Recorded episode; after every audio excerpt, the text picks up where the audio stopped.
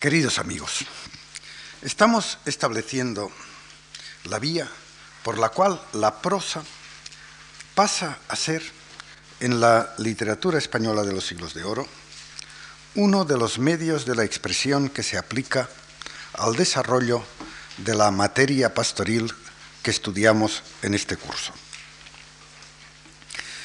Prosa que vimos que era propia del grupo de los diálogos pastoriles, que permitieron la aparición de ese pastor filósofo propicio a la meditación contemplativa sobre los hombres y sobre la organización de la sociedad.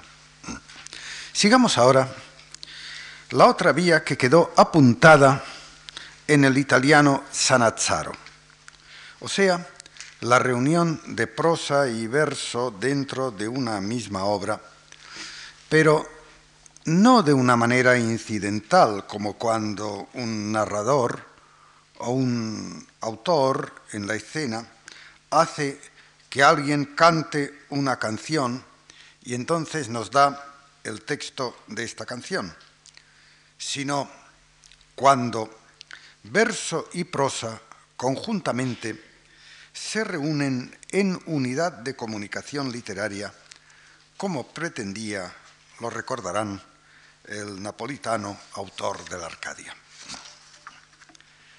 Si bien es cierto que, como dije en la lección anterior, Sanazzaro se valió de esta unidad de verso y prosa para la constitución orgánica de la Arcadia, no fue, sin embargo, el autor decisivo que abrió un nuevo grupo poético en el desarrollo del macrosistema pastoril europeo sobre todo en relación con la literatura moderna, con esa gran novedad, con la gran creación de la literatura moderna.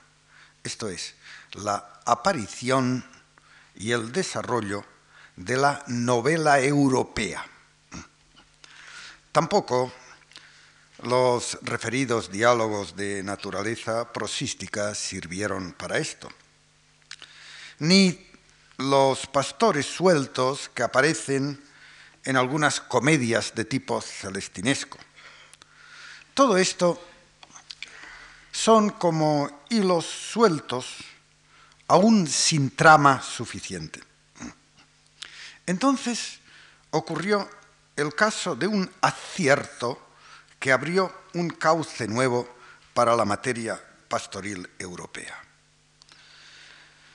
No fue como en la Arcadia, una obra, recordarán que les dije que se agotaba a sí mismo. La perfección había llegado a un punto de tal naturaleza que no dejaba consecuencias.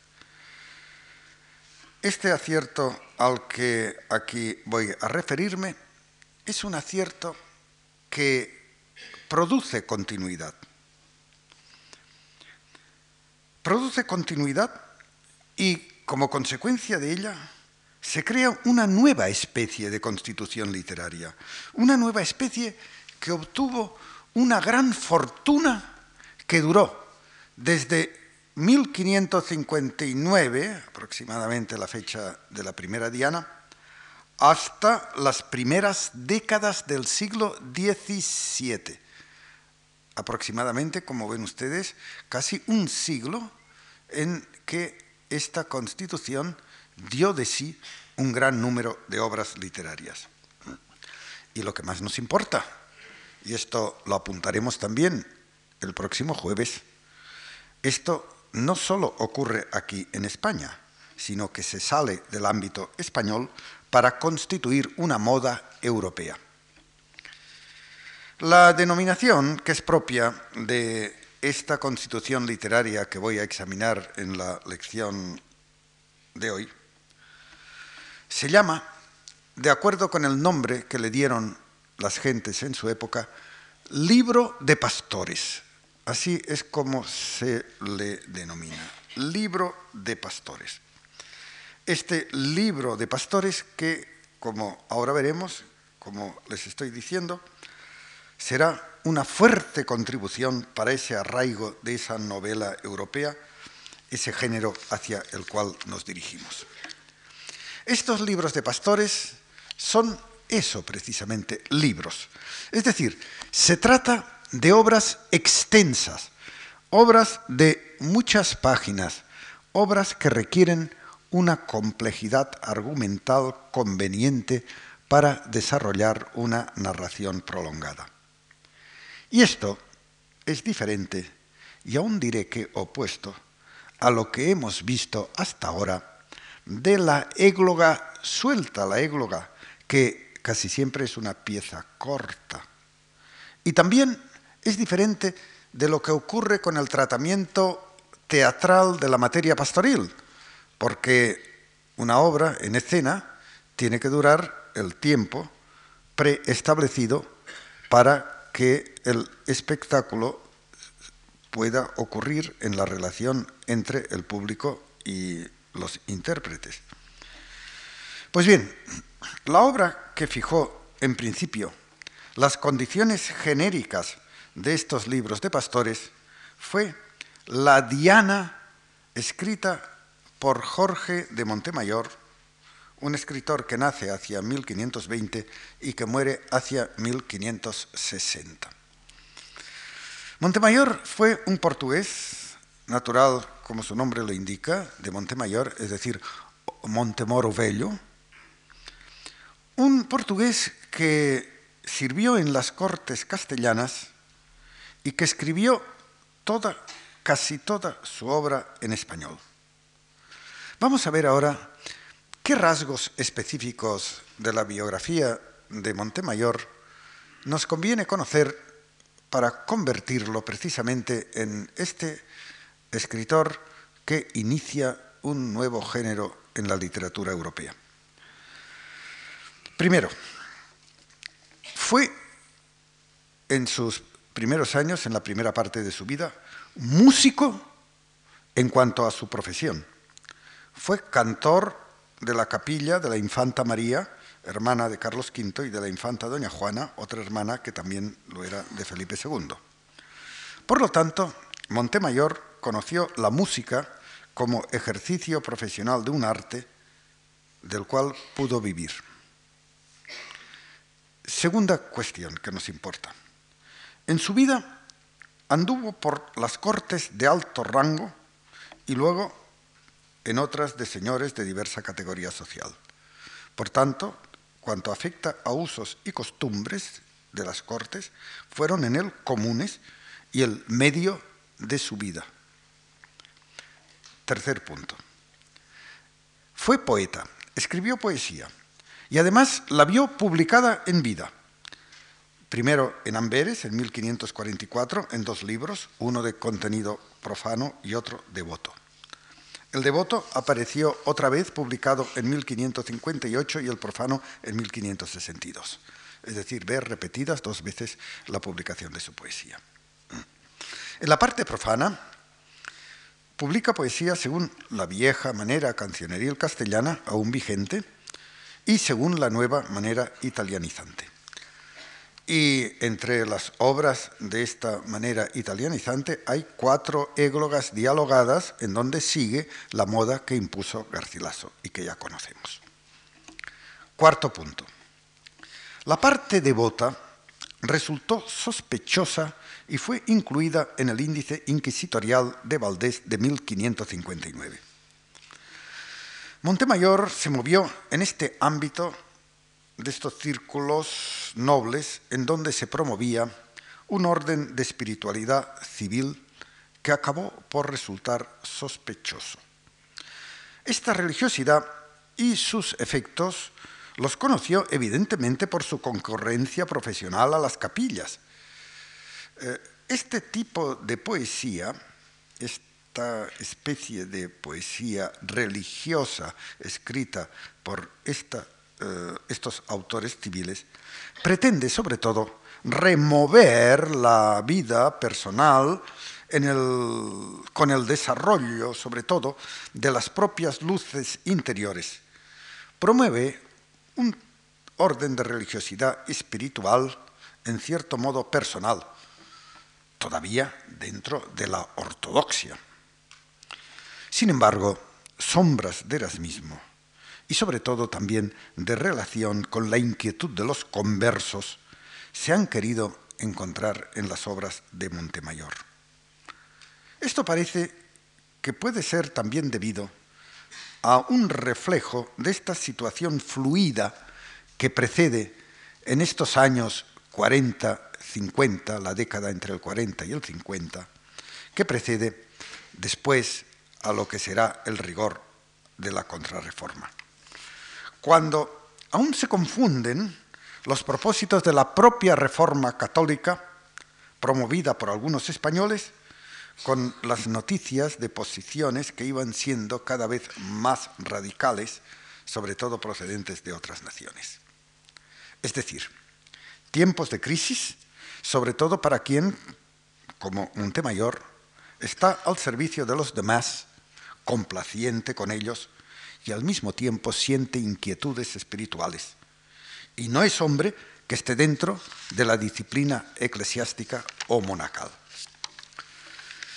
Estos son los rasgos que he extraído de la biografía de Montemayor que indudablemente delinean para él una personalidad singular. Y ahora precisemos aún más. No poseía Montemayor la cultura del humanista. Ese humanista procedente de eh, la vía universitaria o eclesiástica, en fin, saben ustedes que todo esto va muy estrechado lo uno con lo otro, sino de una formación basada en su afición a las letras recibida por medio de la literatura escrita en las lenguas vernáculas que para él fueron el portugués y el castellano español, y no en latín. Miguel Sánchez de Lima autor de un arte poética en romance castellano publicado en 1580, nos dice lo siguiente de Montemayor, que lo tienen ustedes en la hoja que se ha repartido. Dice, y de lo que algunos dicen que la poesía se adquiere con el estudio de las letras, es decir, con toda esta disciplina que les indiqué a ustedes, y que de otra manera no puede ninguno ser poeta, a eso respondo que Montemayor fue hombre de grandísimo natural, porque todo lo que hizo fue sacado de allí, es decir, de su naturaleza, pues se sabe que no fue letrado ni más de romancista. Nos importa mucho la palabra, romancista.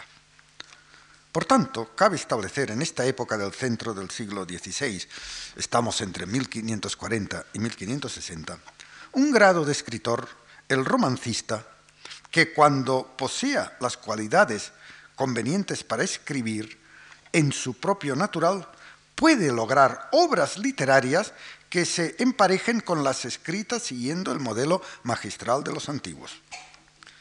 Pero esto hay que entenderlo aún de una manera condicionada, porque como dice el mismo Sánchez de Lima, esta herencia de la tradición se halla ya vertida a la lengua moderna y se puede acercar el escritor a ella en romance. Dice, si bien se mira, Tantas y tan buenas cosas hay escritas en nuestro romance castellano que no hacen falta ya las obras latinas, pues tenemos a Homero, a Virgilio y otros muchos y muy buenos autores traducidos de tal suerte que ninguno siente falta de latinidad. Es decir, esto es el complemento. Si había, por lo tanto, un autor que podía ser escritor romancista por su natural, el complemento era poder leer a estos antiguos en la propia lengua común. La traducción, en un grado de flexibilidad lingüística, permite este conocimiento de los antiguos y ya no es necesario saber latín. Sin embargo, pensemos nosotros que Montemayor algún latín tuvo que saber, porque quien anda metido en la capilla cantando, pues por de pronto tenía que saber el latín suficiente para eh, los oficios, para las fiestas religiosas, como tal cantor de capilla tuvo eh, relación con estos textos y algunos textos, eh, sobre todo de orden bíblico, muy sencillos, elementales, si quieren ustedes, fáciles para traducir, como los podría traducir hoy un alumno de nuestro bachillerato, esto sí lo pudo llegar a conocer eh, nuestro Montemayor. Se trata, pues, de un romancista de alto grado, como digo, que escribe para la gente de una corte que gusta de una literatura ya en lengua moderna, que va teniendo poco a poco el suficiente prestigio social. Montemayor se atuvo a estos gustos y escribió la obra que era más común en este caso, que escribe un autor así puesto, poesía. Lo hemos visto ya anteriormente. Escribe poesía y además dentro del ambiente de las capillas, escribe otro género de obras como, por ejemplo, una exposición moral sobre el Salmo 86 dedicado a la infanta Doña María, es decir, un comentario sobre el Salmo, comentario en verso y en prosa, que nos importa porque aplicado precisamente a una finalidad de índole religiosa, eh, recoge, reúne ya con un mismo fin y es establecer precisamente la profundidad sobre el conocimiento del texto bíblico, del Salmo, eh, conjuntamente tanto al verso como a la prosa. Es decir, esto es un ensayo en otro campo. Pasemos a nuestro campo, al campo que nos importa. Indudablemente, en el campo que nos importa, conoció la obra de Sanacharo, La Arcadia, en donde allí veía reunido el verso y la prosa, las diez partes en prosa, seguidas cada una de ellas de su correspondiente eh, eh, parte en verso, de su correspondiente poema o égloga. Ahora bien, Montemayor fue más allá de la obra de Sanacharo. En la Arcadia italiana, su autor reúne lo que puede denominarse muy bien una pastoral cósmica, armonizando una considerable suma de elementos que proceden de toda esa pastoril antigua y europea que eh, les di cuenta a ustedes en la primera lección de este curso. Todo ello lo interpreta, pero lo interpreta con un criterio que podemos llamar, en cierto modo, pasivo, un criterio pasivo. Montemayor, más allá de Sanazaro, opera mucho más con la invención y proyecta esta materia pastoril en un curso con un criterio activo, es decir, dentro del cauce de una narración en el camino de la gran novela europea, hacia la gran novela europea. Lo suyo no era una novela, dicho en italiano, ¿eh? a la manera italiana, según ese modelo que había asegurado ya para toda Europa Boccaccio, sino algo diferente y más complejo. En la misma línea discursiva es cierto, pero como ya digo, más allá. Por eso Lope muy bien distingue lo que son libros de pastores y lo que son novelas eh, a la manera italiana, a la manera italiana. En el prólogo de Las fortunas de Diana dice, paréceme, se dirige al lector, paréceme que le va pareciendo a vuestra merced este discurso, es decir, el desarrollo de la obra, más libro de pastores que novela, con una clara distinción entre uno y lo otro. Eh, no es novela. Es más, para que se aplique el término de novela, claro que entonces se aplicará según la novela europea, es decir, ya esta novela desarrollada después de la gran lección del Quijote, se necesita que pase tiempo. Fue Juan Antonio Mayans y Ciscar el primero que en 1792 dijo que la Diana es el primer libro de invención de novelas y églogas pastoriles de los escritos en prosa y verso. Es decir, se necesita siglo y medio para que los críticos comiencen a darse cuenta de esto que les estoy ahora diciendo aquí. Es decir, este camino, este, esta progresión que vamos a establecer sobre la novela europea. Examinemos ahora los factores que convierten nuestra Diana en una de las primeras experiencias de esta novela, en ese camino hacia que les digo, al mismo tiempo que la situaremos en la literatura de los siglos de oro.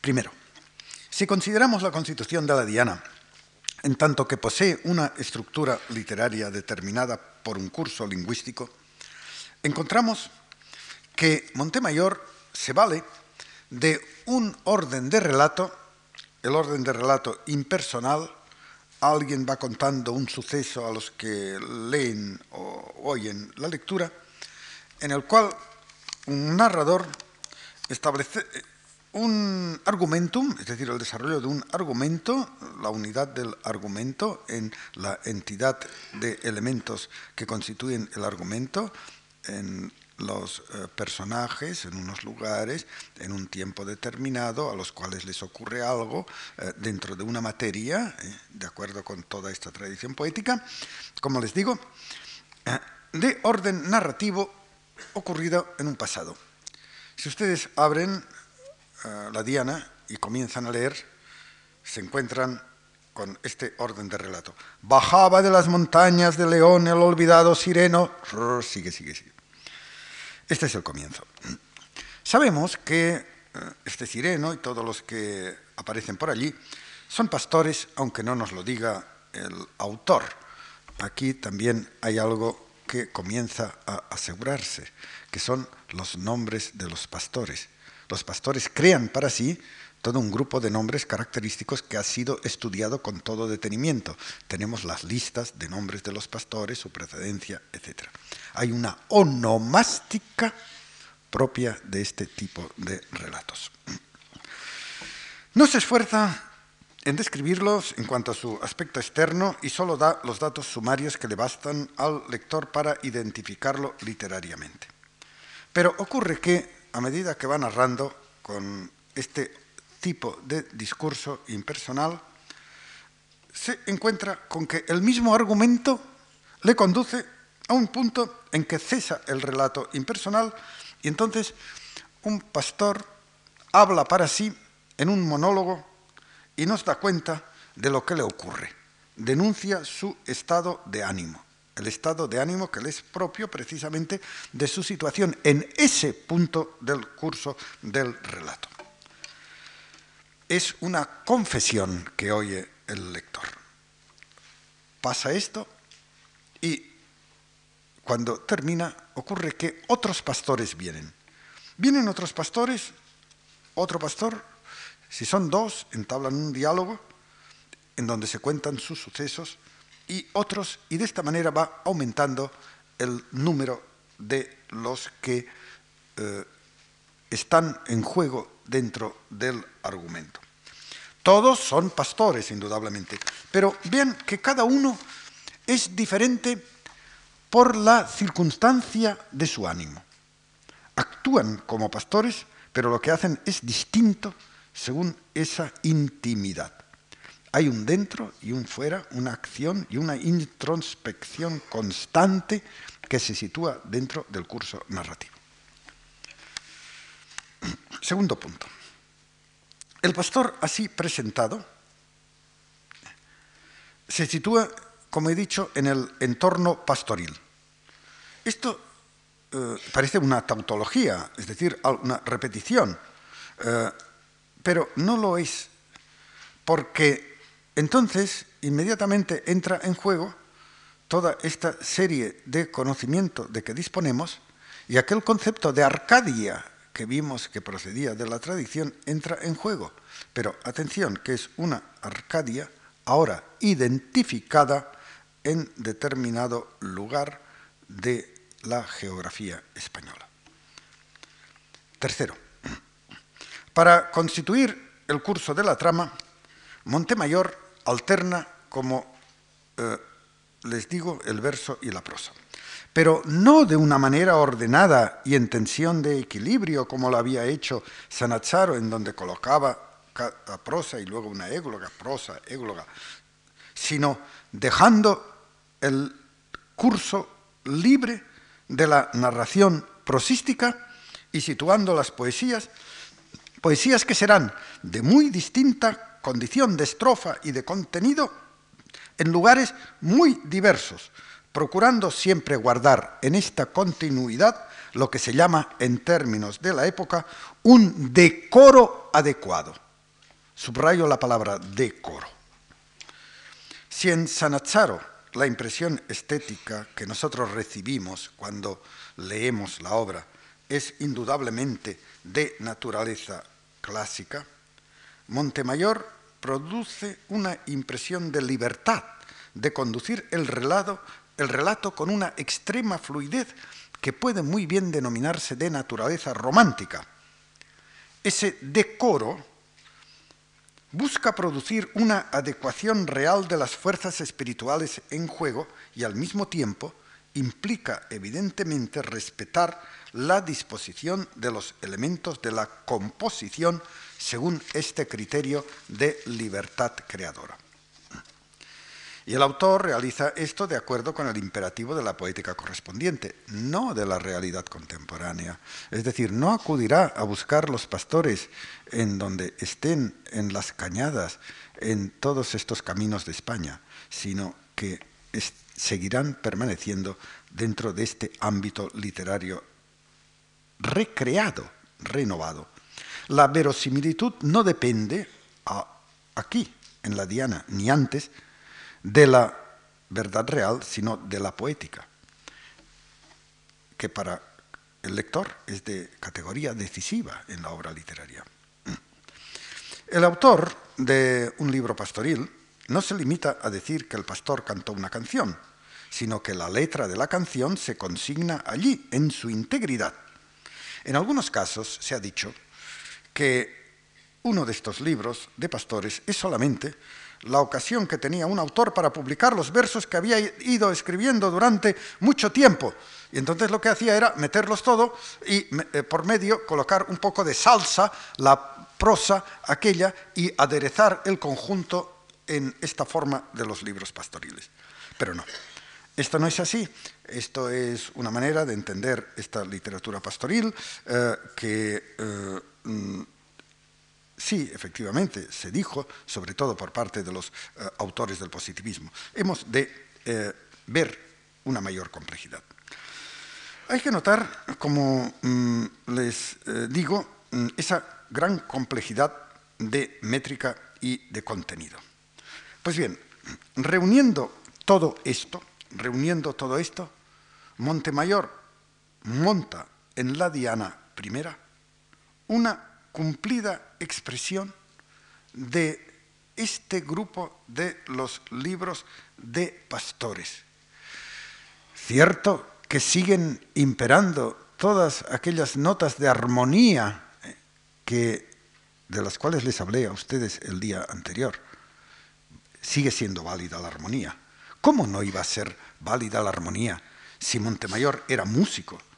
Y esto hace que abunden las referencias musicales en la primera diana, tanto a músicas como a instrumentos musicales.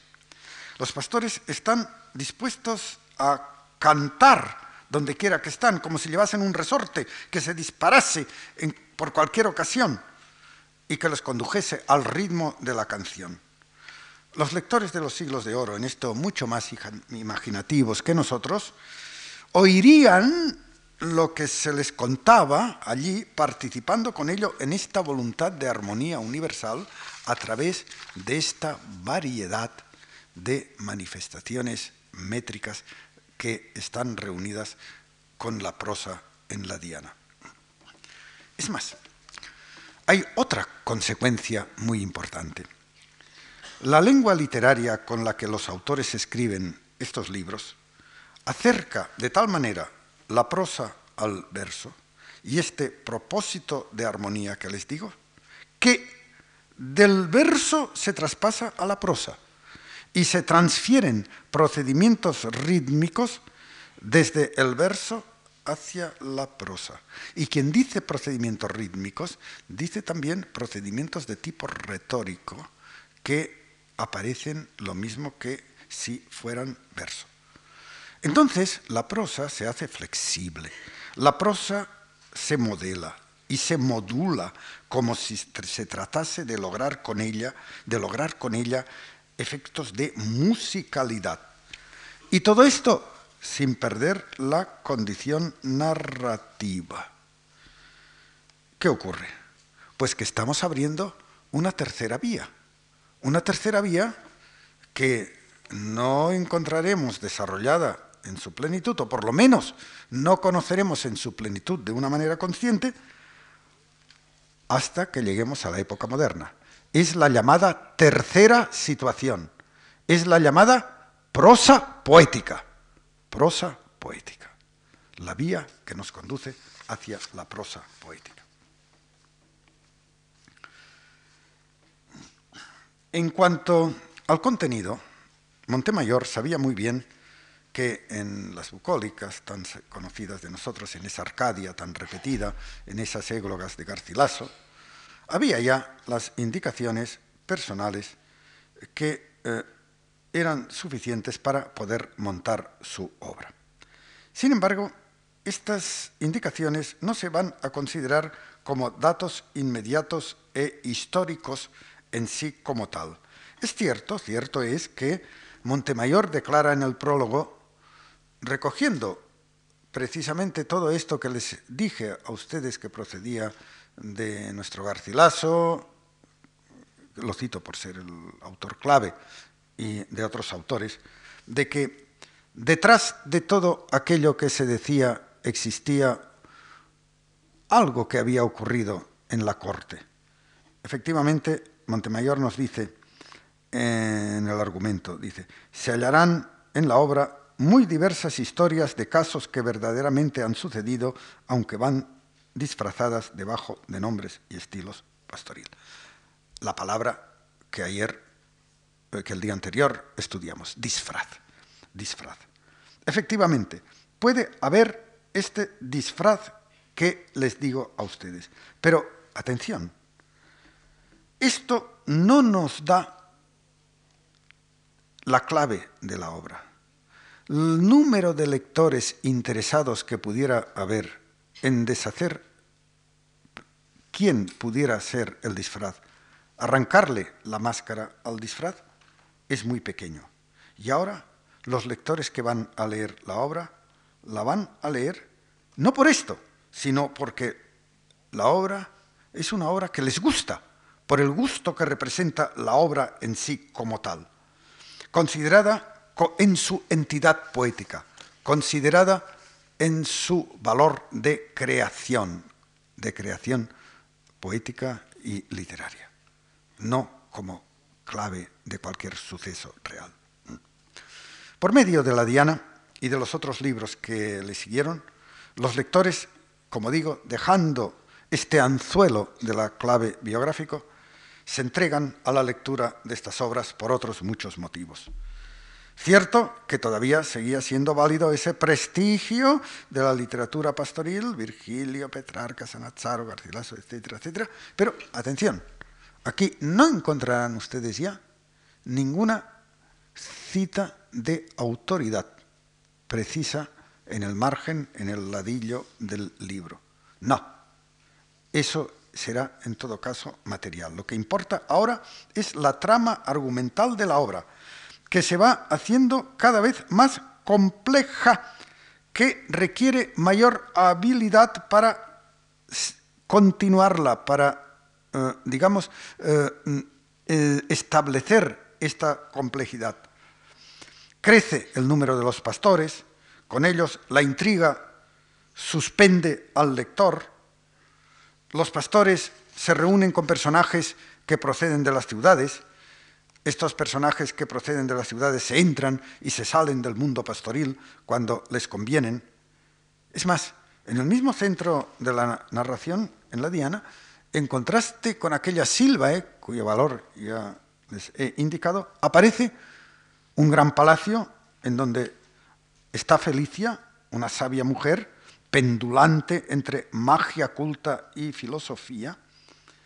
Es la señora en este palacio vive acompañada de unas ninfas imprecisas entre mitológicas y cortesanas.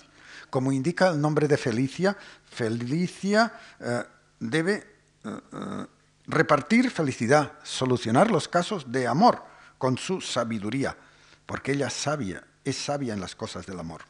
Además, en este palacio hay ocasión, a manera de pasatiempo, para tratar de la filosofía de amor, con exposiciones que proceden directamente de los grandes tratados de amor, como el de León Hebreo. Pero cuidado, que se hace a la manera de pasatiempo. Montemayor va urdiendo con habilidad esa sucesión y encabalgamiento de casos en esta compleja disposición. Para darle una calificación, se trata de una pieza de carácter manierista, pero cuidado, un manierismo que en algunos casos apunta ya el barroco. Esa habilidad en exponer elementos tan dispares y contradictorios. ¿En qué quedamos? ¿Palacio o campo? ¿En qué quedamos? ¿Gente de campo, pastores? ¿Gente de ciudad? Sobre todo lo que se impone es el sentido dinámico del texto que va engendrando un proceso de novelización, un proceso de novelización que además nos justifica lo que les decía al principio, necesitamos páginas, muchas páginas. Un libro pastoril tiene de 200 a 300 páginas por término medio, un curso a través del cual podamos nosotros eh, establecer todos estos elementos eh, de la forma que les dije, con esa habilidad suspensiva. Y allí cabe mucho, cabe mucho todo lo que procede de la línea pastoril, indudablemente, pero además caben también esos extensos libros de aventuras bizantinas, esos cercanos libros sentimentales, cabe también esa breve novela italiana, no en su materialidad, sino a través de su experiencia, porque todo esto, todo esto sirve para constituir esta urdimbre literaria que es un libro de pastores de la naturaleza que les estoy indicando.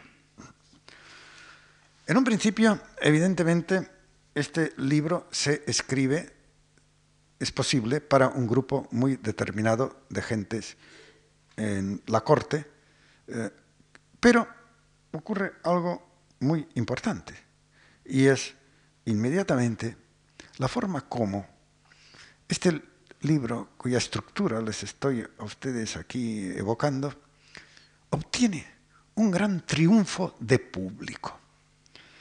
El público que lee y hace que se publiquen estos libros procede sobre todo de la clase social de la hidalguía española.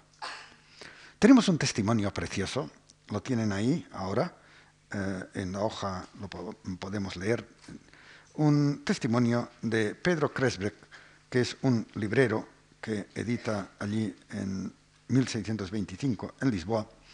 Eh, traduzco, está en portugués el original, lo traduzco, y dice lo siguiente sobre eh, la, la difusión que ha obtenido la obra.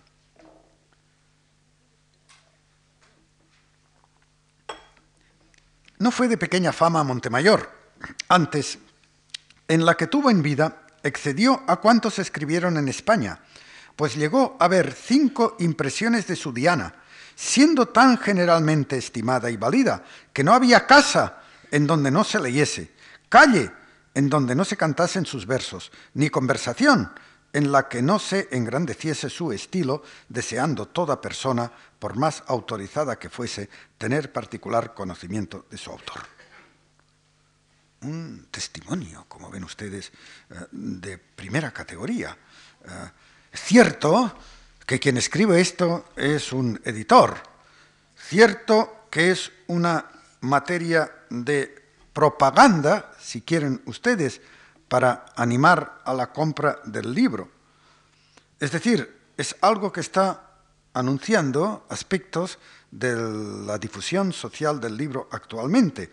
Eh, sin quererlo, Kreisbeck ha montado la teoría literaria del bestseller del libro más vendido y leído, como pueden ustedes observar. Y el público es precisamente el de los hidalgos españoles. ¿Quién nos iba a decir que fuesen precisamente estos hidalgos e hidalgas, los teníamos por personas serias y taciturnas, que ellos se entretuviesen en esta clase de lecturas que no tratan ni de armas ni de religión, sino de amores. El dato más notable que confirma el testimonio es el evidente triunfo de la Diana en el mundo editorial de los siglos de oro. Mañana, eh, perdón, el próximo jueves me referiré a la proyección sobre Europa. Hoy hablo de la proyección sobre España. Pues bien, entre la primera edición de 1559 hasta fin de siglo, el libro obtiene 28 ediciones y todavía siguen siete más en el siglo XVII. Los editores pertenecen a muy diversos lugares de la monarquía española. Eh, los editores, los impresores y los libreros van a lo suyo, es el negocio editorial. La Diana se vendía en todas partes, en donde quiera que llegase el comercio de libro. Compraban estos ejemplares, ya he dicho, los hidalgos, pero lo que me importa notar más, los compraban sus mujeres.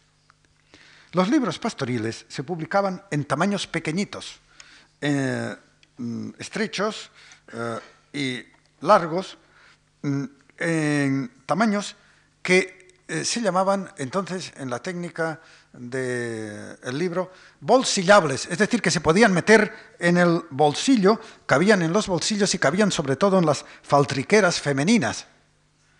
No eran libros grandes, libros de estudio, libros de trabajo para las mesas solemnes.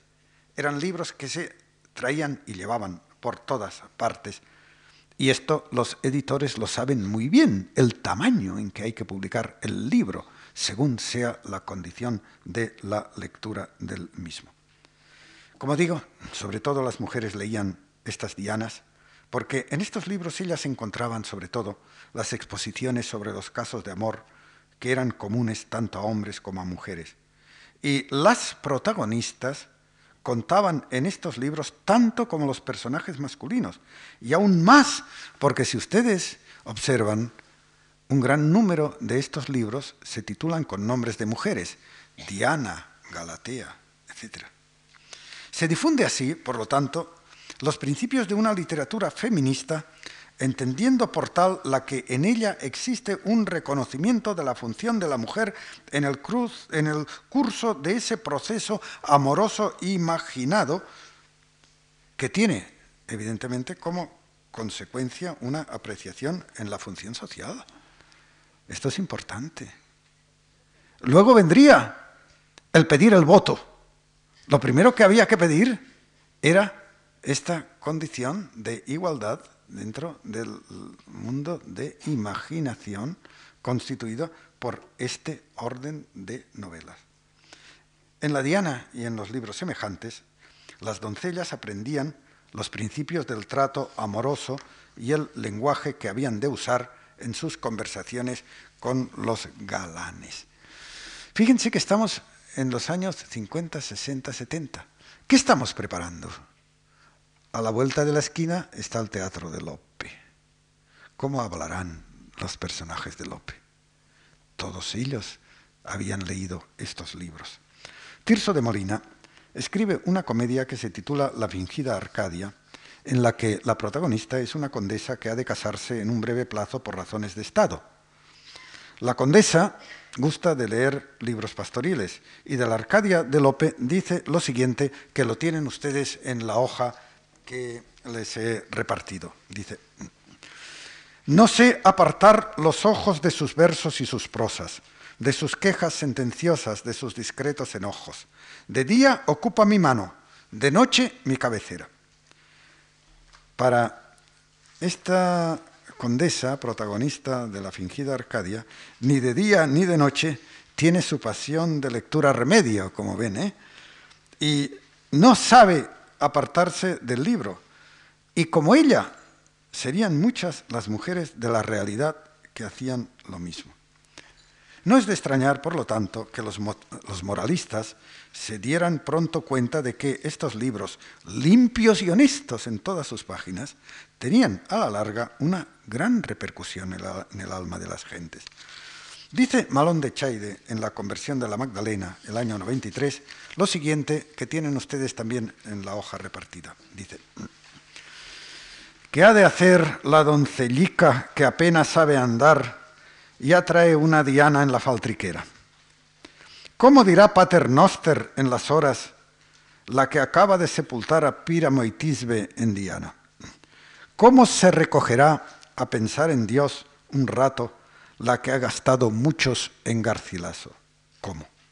Y honesto se llama el libro que enseña a decir una razón y responder otra, y a saber por qué términos se han de tratar los amores. El testimonio es extraordinario, como pueden ustedes observar. Aquí el aviso del moralista que se da cuenta de la gran importancia que va teniendo esta literatura. Hemos venido a dar, como ven aquí de manera inesperada, ciertamente, en libros que sirven para la educación espiritual de la mujer. Algo que ha de servir para formar esa conciencia femenina, primero en España y luego en Europa, como veremos. Y para probar con otro testimonio este éxito de los libros de pastores en los siglos de oro, me referiré con brevedad y para ir terminando a otro hecho, a la vez literario y sociológico. Las versiones a lo divino que obtuvieron las obras de esta naturaleza. Ocurre que la Iglesia quiso aprovechar para su labor de adoctrinamiento todas estas formas poéticas, estos libros que iban obteniendo una mayor difusión pública, en los que era evidente y patente el éxito entre los públicos. Esto, por ejemplo, lo había hecho ya a comienzos de siglo eh, y aún antes, con esas cancioncillas tradicionales cuyas glosas estaban en boca de todos. Hay un cantarcillo muy glosado muy glosado porque evidentemente es una pieza eh, preciosa. Dice así, eh, es una canción dirigida a una niña que está ya a punto de ser mujer. Dice la canción, eres niña y has amor, ¿qué harás cuando mayor? Esta es la pieza preciosa. Eres niña y has amor, ¿qué harás cuando mayor?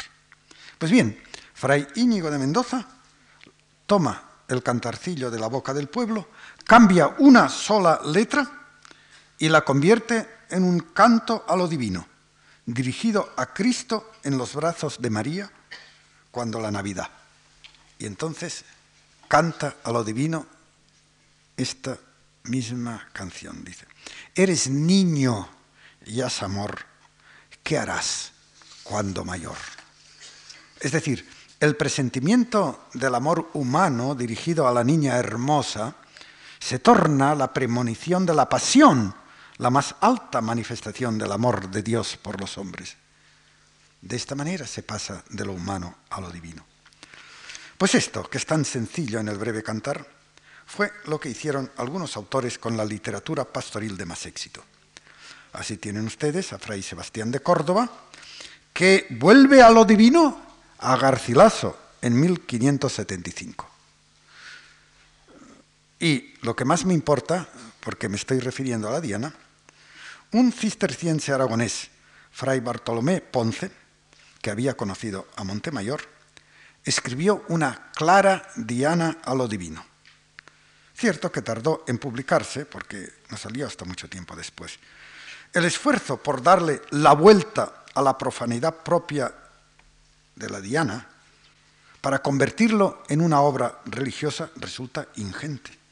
Lo que en Fray Íñigo vieron ustedes que solo había que cambiar una vocal, convertir la niña en niño, aquí se requirió un imponderable esfuerzo intelectual para convertir el curso de los amores profanos de las diversas parejas de enamorados de un libro pastoril de condición humana en otro curso en el que los amores fueran representación de situaciones espirituales de orden religioso.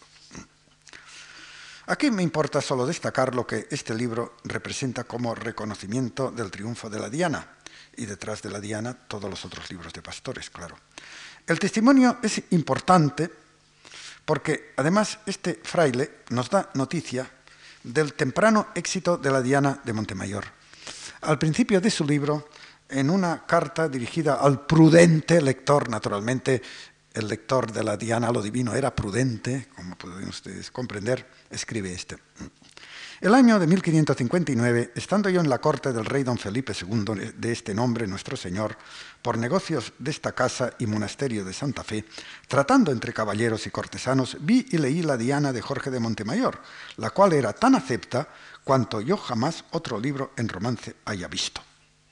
Esto es lo que nos dice el fraile, que para asuntos de su convento va a la corte y se encuentra con este libro.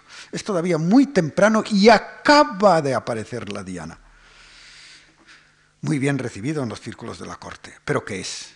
Es lo mismo que si ustedes lanzan una piedra en el estanque.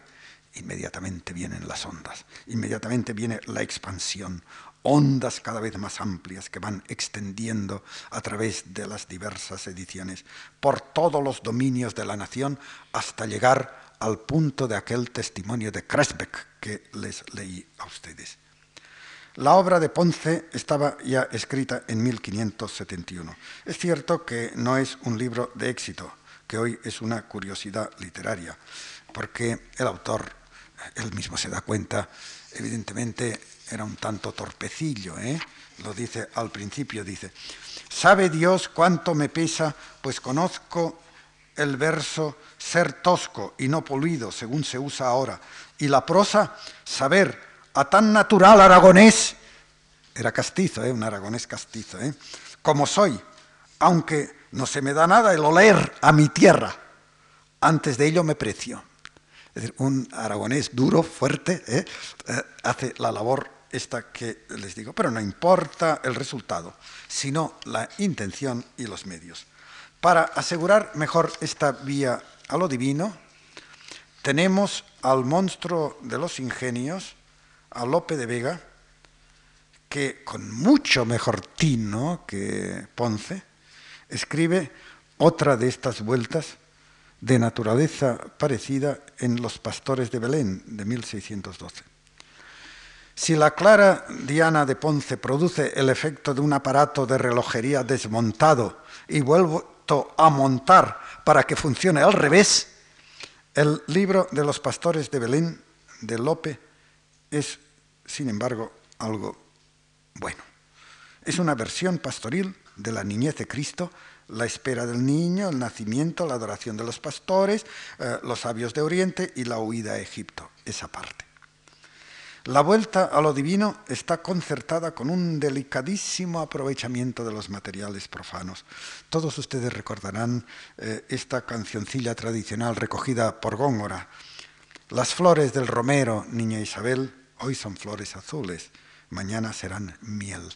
Pues bien, en el libro tercero de los pastores de Belén, eh, Lope hace que la pastora Tebandra recomponga eh, esta cancioncilla tan linda con esta otra. Las pajas del pesebre, niño de Belén, hoy son flores y rosas, mañana serán hiel. O bien, en este caso, en esta canción, esta copla de Alfesibeo al niño Dios que llora, que no ha tenido ni siquiera que cambiar nada, porque lo mismo da cantársela al niño Dios que a una mujer. Cállate un poco, que me matan llorando tan dulces ojos. Bien, la vuelta a lo divino como testimonia el gran triunfo de la materia pastoril. Pero, y con esto acabo, esto no basta. Y es que los estudios sobre los grandes escritores, Fray Luis de León y San Juan de la Cruz, nos obligan a presuponer que la experiencia pastoril les alcanzó también a ellos, para que haya podido escribirse versos de la tersura de estos, de las canciones entre el alma y el esposo de San Juan,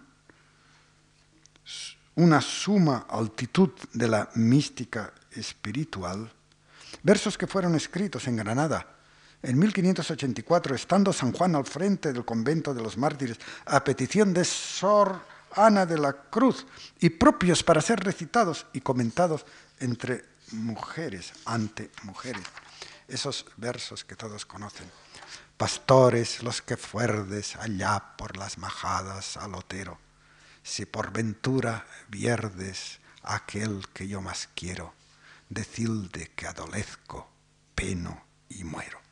Pues bien, para que haya podido ser escrita esta maravilla, había sido necesario que la literatura pastoril en verso y, prosa, procedente, eh, precedente, todo esto que hemos indicado aquí, hubiese calado muy hondo en los más sensibles espíritus acogidos al retiro del convento.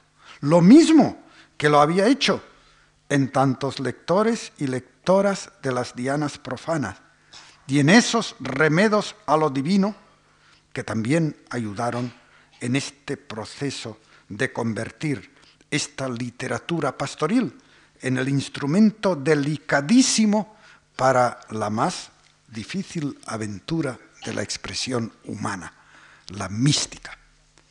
Acabo aquí hoy y dejo para mañana la proyección de Montemayor de la Diana en Europa y de qué manera dos maestros de nuestra literatura, Cervantes y Lope de Vega, recogen y expresan también este cauce pastoril. Muchas gracias.